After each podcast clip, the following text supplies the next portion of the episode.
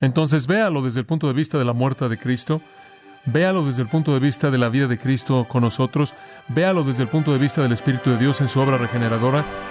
De cualquier punto de vista que usted lo vea, el patrón de pecado habitual es que quebrantado.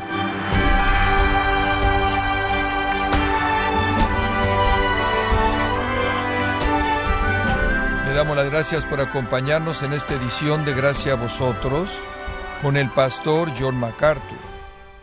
La gente que observa su vida reconoce algo diferente en ella. Usted no vive igual que el mundo, habla y se viste distinto, sus ocupaciones y pasatiempos reflejan su caminar con Cristo.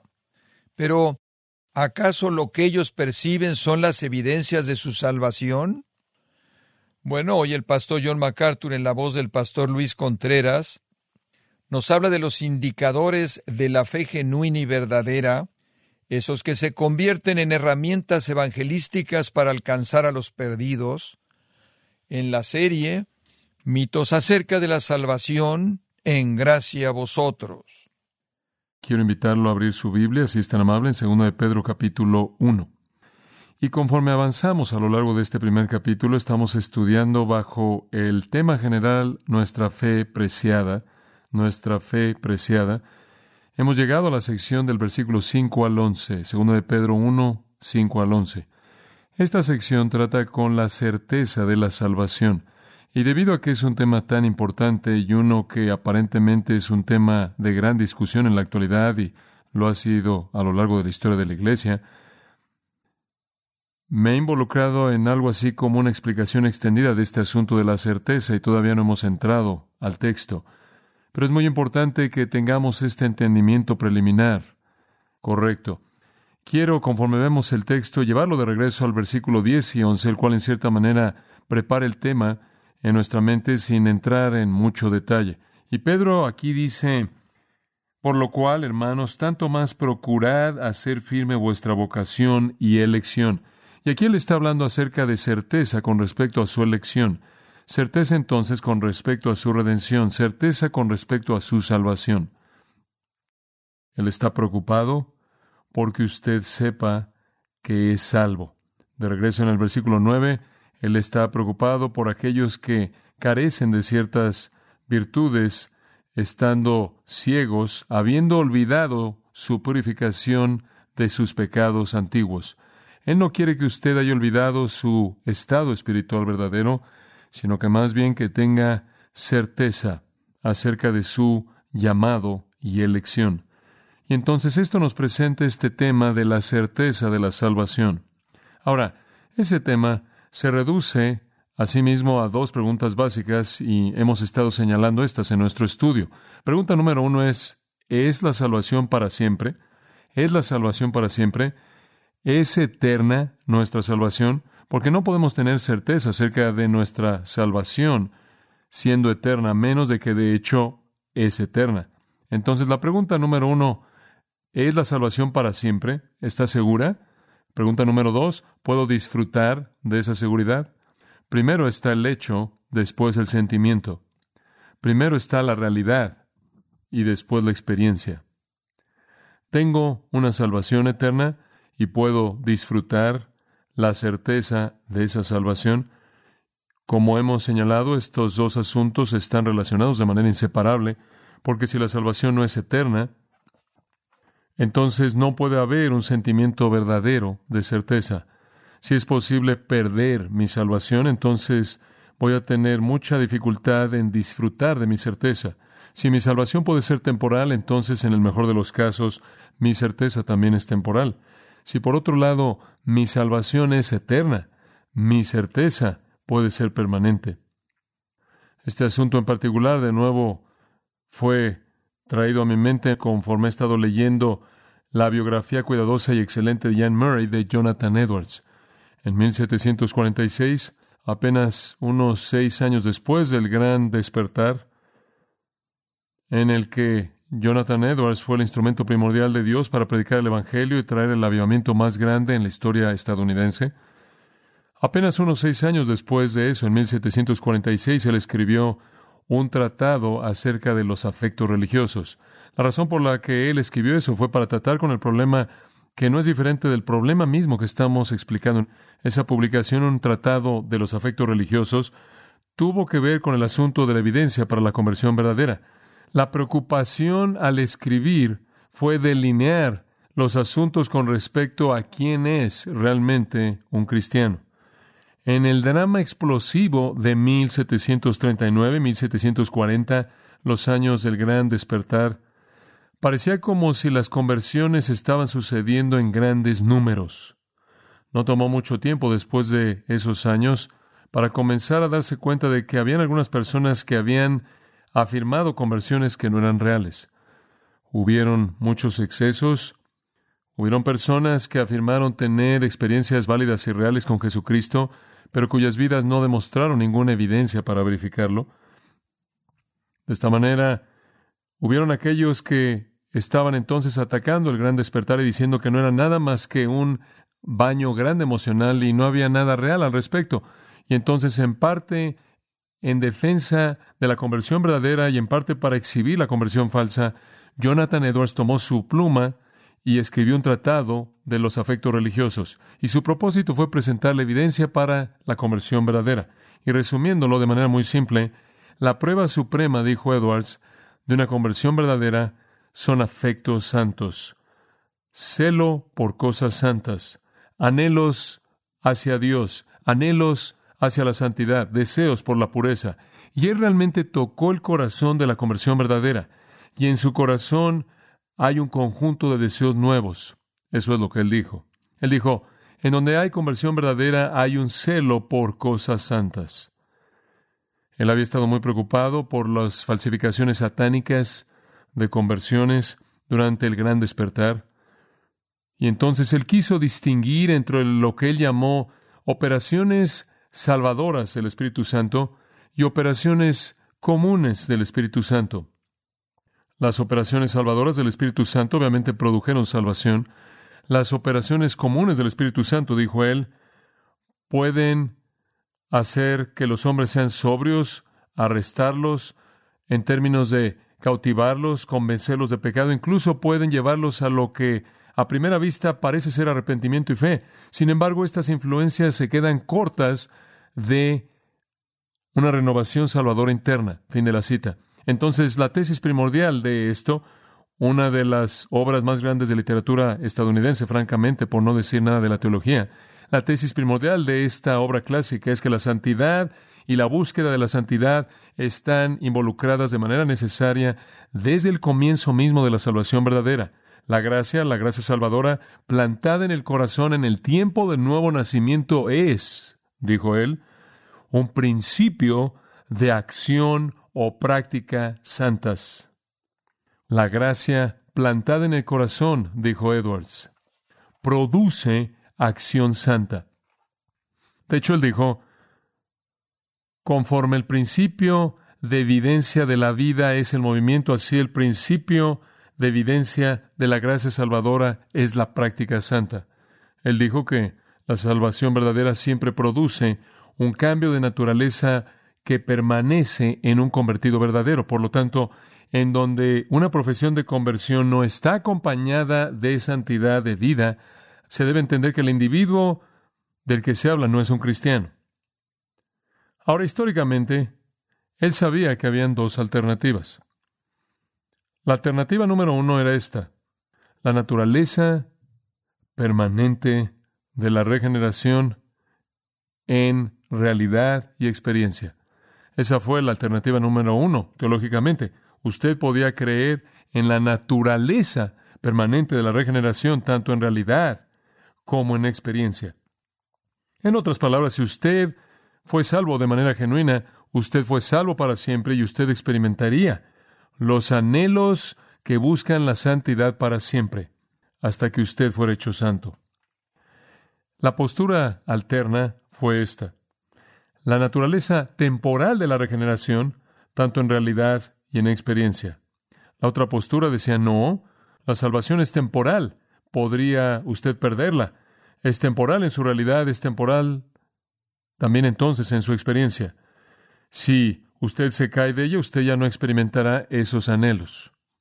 La teología literalmente se había reducido a esas dos perspectivas. Estaban las personas tradicionales, reformadas, calvinistas, que decían la naturaleza permanente de la regeneración, en realidad y experiencia es lo que la Biblia enseña. Y después estaban los wesleyanos arminianos, y John Wesley mismo se volvió un protagonista en contra de Edwards, quien dijo, no, la naturaleza temporal de la regeneración, tanto en realidad y experiencia. Señalo esos dos porque esas son las únicas dos alternativas. No obstante, en la actualidad tenemos una nueva. Alternativa número tres. La alternativa número tres es naturaleza permanente de regeneración en realidad, naturaleza temporal de regeneración en experiencia. ¿De dónde salió eso? ¿Quién sabe? No de la Biblia. Pero hay aquellos en la actualidad que dicen que mientras que su salvación es eterna en realidad, podría ser únicamente temporal en experiencia. ¿Usted entiende lo que estoy diciendo? Esta es una nueva teología. Esta es una teología que Jonathan Edwards no se molestó en tratar a ningún grado significativo, aunque creo que las raíces ya estaban existiendo incluso en su día. No creo que Edwards habría apoyado eso, sé que Wesley no habría apoyado eso. Edwards nunca habría aceptado que la experiencia de buscar la santidad podría ser temporal, aunque su salvación es permanente, y Wesley nunca habría aceptado que su salvación es permanente. Entonces tenemos algo nuevo hoy día. Tenemos una nueva doctrina que dice que usted puede ser salvo para siempre, pero los anhelos por la santidad podrían ser solo temporales. Y usted podría volverse un incrédulo, un agnóstico, un ateo, un réprobo, vivir como quisiera. Jonathan Edwards dijo, y esta es la tesis de todo su tratado de los afectos religiosos, los verdaderamente salvos buscan la santidad, no siempre son tan santos como deberían serlo, pero lo buscan. Son el tipo de personas de Romanos 7 que anhelan hacer lo que es correcto incluso si no lo hacen. Tienen anhelos santos, aspiraciones santas y afectos santos. Él afirmó entonces que la evidencia de la realidad de la salvación de uno era simplemente y de manera amplia, y cito, el amor y búsqueda de la santidad. Eso le enseñó, es la marca distintiva de un cristiano y por lo tanto de manera singular la mejor manera de mostrar la realidad de una condición espiritual y de esta manera la fuente de la certeza. Él dijo, mientras que la experiencia de un cristiano joven podría ser como un caos confuso, él todavía va a seguir la santidad. Y los afectos religiosos difieren de los afectos falsos en que los verdaderos siempre están relacionados con la santidad, esto es, con hacer lo que es correcto, con buscar lo que honra a Dios. Permítame citar a Edwards de sus afectos religiosos. Los hombres naturales no tienen sentido de la piedad y excelencia de las cosas santas, por lo menos para su santidad. Pero para los santos la santidad es lo más dulce y agradable que puede encontrarse en el cielo o en la tierra. Cuando las personas son poseídas por afectos falsos y piensan que están fuera del peligro del infierno, se les quita la carga de la cruz, se salvan a sí mismos del problema de deberes difíciles y se permiten más el disfrutar su comodidad y sus lujurias. Algunos de estos al mismo tiempo hacen una gran profesión de amor hacia Dios y certeza de su favor, y gran gozo en probar la dulzura de su amor, en donde los gozos y otros afectos religiosos son falsos y falsificados, dice él, los individuos, una vez que tuvieron confianza de que son convertidos, ya no tienen más anhelos tras la luz y la gracia. Viven en base a su primera obra o alguna experiencia elevada que es pasada, y hay un fin a su clamor y esforzarse en buscar a Dios y la gracia. Pero los principios santos que actúan en un santo verdadero tienen una influencia mucho más poderosa para motivarlo a ser apasionado en buscar a Dios y la santidad. Fin de la cita. Ahora, esas son muchas palabras para usted. Lo que él básicamente está diciendo es que el cristiano falso hace una profesión pero no tiene anhelos santos. El cristiano verdadero hace una profesión y tiene anhelos santos. Y cuando mi deseo es el mismo que el de él, no significa que mi carne también va a cooperar. Pero mis anhelos santos son evidencia de regeneración. Y entonces Jonathan Edwards insistió en que la obra de Cristo en la justificación siempre estaba acompañada por la obra del Espíritu Santo en la santificación. Y separar esas dos era cometer una violación terrible tanto para la Escritura como para los propósitos de Dios en la redención. La gracia gratuita y la práctica santa, dijo él, no son incoherentes, sino que están unidos de manera perfecta. incluso como la señal primordial de la vida es el movimiento, la señal primordial de la gracia salvadora es movimiento santo, movimiento hacia la santidad. En el año mismo, por cierto, en el que el Tratado de los Afectos Religiosos fue publicado, 1746, un hombre llamado el reverendo Filemón Robbins lo atacó y dijo que la única evidencia real de salvación verdadera es algún tipo de sentimiento basado en una experiencia. Normalmente la experiencia en el momento de la conversión. Ahora, eso presenta este concepto erróneo de que el estado verdadero de una persona es conocido por una experiencia pasada en lugar de que sea por una búsqueda actual de cosas santas. Jonathan Edwards entonces siguió hablando de la certeza y dijo, su certeza entonces está basada en el hecho de que usted ve en su vida la búsqueda de cosas santas. Esa es la sustancia de su certeza. Ahora, ya hemos afirmado en nuestro estudio de la Escritura que la salvación es eterna, ¿verdad? Que si usted tiene fe salvador, usted es salvo para siempre. La única pregunta que queda es entonces, ¿acaso mi fe fue fe salvadora? ¿Acaso mi fe fue real? ¿Cómo es eso? Pregúntese si tiene un anhelo por cosas santas. Pregúntese si usted busca esas cosas que honran a Dios. Pregúntese si usted anhela hacer su palabra, si usted ama su ley y se deleite en ella. Pregúntese si usted está muy molesto por su pecado porque usted tiene afectos santos como esos. Sí, Edwards estaría de acuerdo. Él diría, sí, la fe en Cristo es suficiente para la certeza. Sí, la fe en Cristo es suficiente para la certeza si usted sabe que su fe es real. ¿Cómo sabe usted que es real? Por el amor de las cosas santas. Por el amor de cosas santas. Ahora, esto es precisamente el punto de Pedro. Jonathan Edwards está en línea con el apóstol Pedro. ¿Qué está diciendo Pedro? Regrese al versículo 5 del capítulo 1. Veámoslo. Ahora, dice él, habiendo ya discutido asuntos de salvación en los primeros cuatro versículos, en el versículo 5 él dice, Vosotros también, poniendo toda diligencia por esto mismo, añadid a vuestra fe virtud, a la virtud conocimiento, al conocimiento dominio propio, al dominio propio paciencia, a la paciencia piedad, a la piedad afecto fraternal, y al afecto fraternal amor. ¿Qué quieres decir? Bueno, simplemente todas estas cualidades las tienes que buscar. Porque si estas cosas están en vosotros y abundan, Dos cosas pasan. Uno, no dejarán estar ociosos ni sin fruto en cuanto al conocimiento de nuestro Señor Jesucristo. Dos, no tendrán la vista muy corta ni ciego acerca de su condición espiritual verdadera.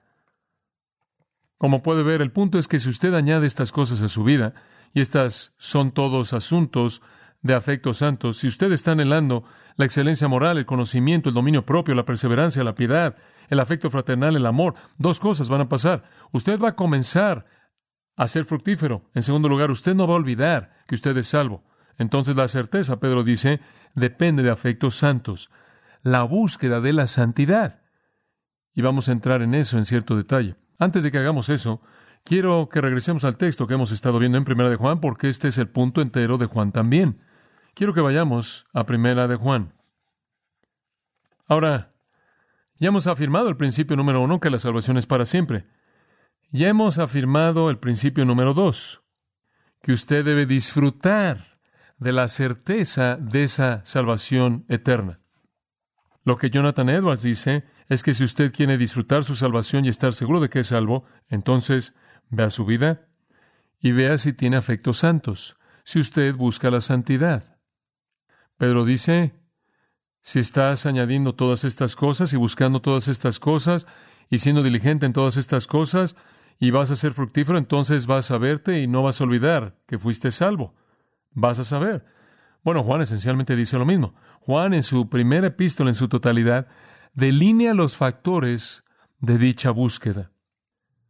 Pedro dice involucra fe y conocimiento y dominio propio y perseverancia y piedad y afecto fraternal y amor. ¿Y quieres saber una cosa? Juan dice básicamente lo mismo. nada más que Juan lo dice en mucho más detalle. Juan delinea esos mismos elementos que identifican los afectos santos. La búsqueda de la santidad, lo cual es característico de los regenerados. Ahora, ya cubrimos los primeros cinco. Hicimos una serie de preguntas que nos ayudan a entrar al texto de Juan. Pregunta número uno, permítame tan solo dárselas rápidamente, las primeras cinco ya las cubrimos. ¿Cómo sabe si usted está buscando la piedad? ¿Cómo sabe si usted tiene afectos santos? ¿Cómo sabe si usted está anhelando a Dios y buscando su voluntad y su camino y lo que es correcto? ¿Cómo sabe si usted pertenece a Dios? ¿Cómo sabe si usted realmente es salvo? Pregunta número uno, ¿está disfrutando de comunión con Cristo y el Padre? Eso es bastante básico. Recuerden el capítulo 1, él habla de nuestra comunión que es con el Padre, versículo 3, y con su Hijo, Jesucristo. Y después él habla de eso en el capítulo 5, versículo 1, el que ama al Padre, ama al Hijo que es nacido de Él. Y hablamos algo del hecho de que el primer afecto santo de una persona verdaderamente regenerada es un anhelo por la comunión con Dios y Cristo. ¿Tiene usted un deseo de tener comunión con Él, de orar, conocerlo, estar con Él y estar en su presencia? Esta es la experiencia de la vida abundante, rica de gozo, paz, amor, propósito. Y si usted está buscando eso, ese es un afecto santo. Si usted está disfrutando de esa comunión.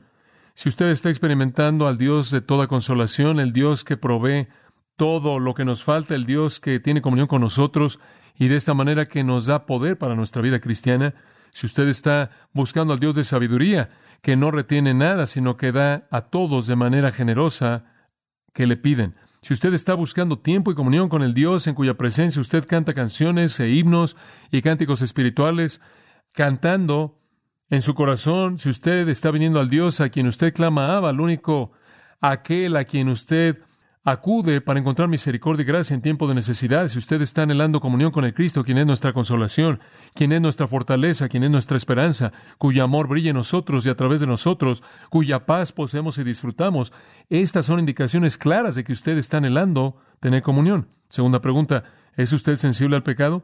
Si usted tiene afectos santos y está anhelando la santidad, usted va a ser sensible al pecado. En el capítulo 1, versículo 5, Juan comienza a tratar con eso.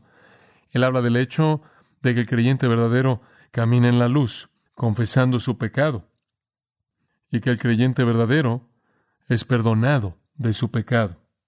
Y cuando él peca, él reconoce, capítulo 2, un abogado a Jesucristo el justo, quien es la propiciación la cubierta para el pecado. ¿Es usted sensible al pecado? Preguntamos y Juan pregunta, ¿o lo niega?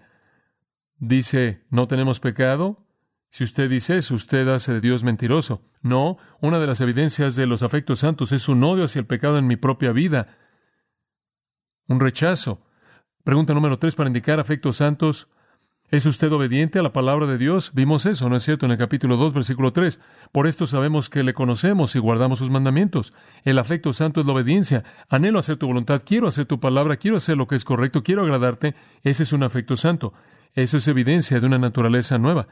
La naturaleza no redimida no tiene deseo por obedecer a Dios, no tiene sensibilidad al pecado y no anhela tener comunión con Dios y Cristo. Esos son afectos santos que indican un corazón regenerado. En cuarto lugar, rechaza al mundo.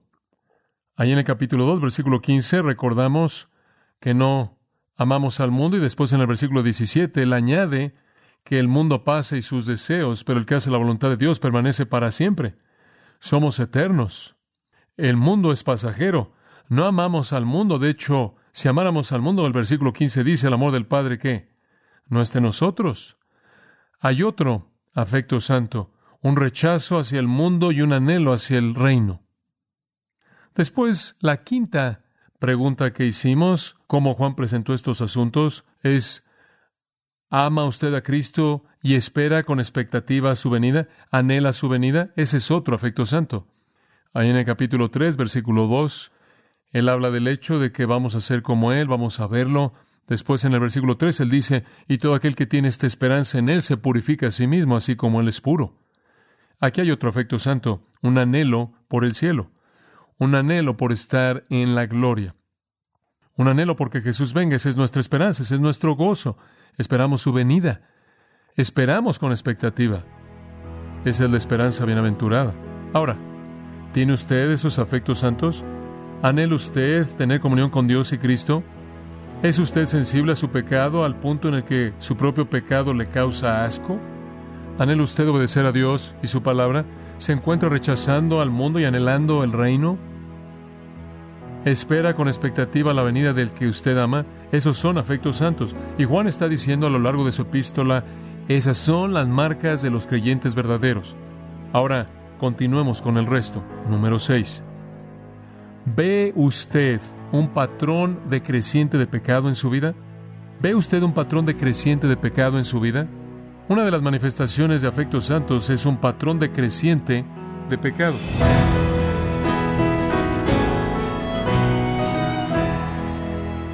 MacArthur nos ha recordado que el odio no es parte de su vida como creyente, excepto cuando ese odio se aplique hacia el pecado de su vida.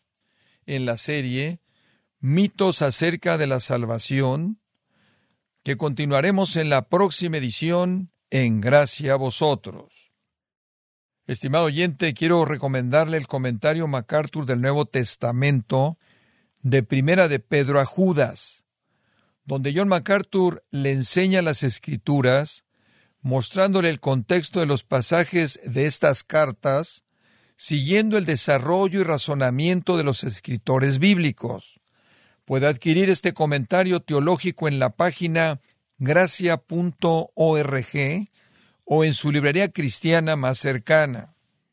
Recordándole que puede descargar todos los sermones de esta serie Mitos acerca de la salvación, así como todos aquellos que he escuchado en días, semanas o meses anteriores, animándole a leer artículos relevantes en nuestra sección de blogs, ambos en gracia.org. Si tiene alguna pregunta o desea conocer más de nuestro ministerio, como son todos los libros del pastor John MacArthur en español o los sermones en CD que también usted puede adquirir, escríbanos y por favor mencione la estación de radio por medio de la cual usted nos escucha en gracia a vosotros. Es importante conocer no solo el país y ciudad de donde usted nos escucha, sino también la radio.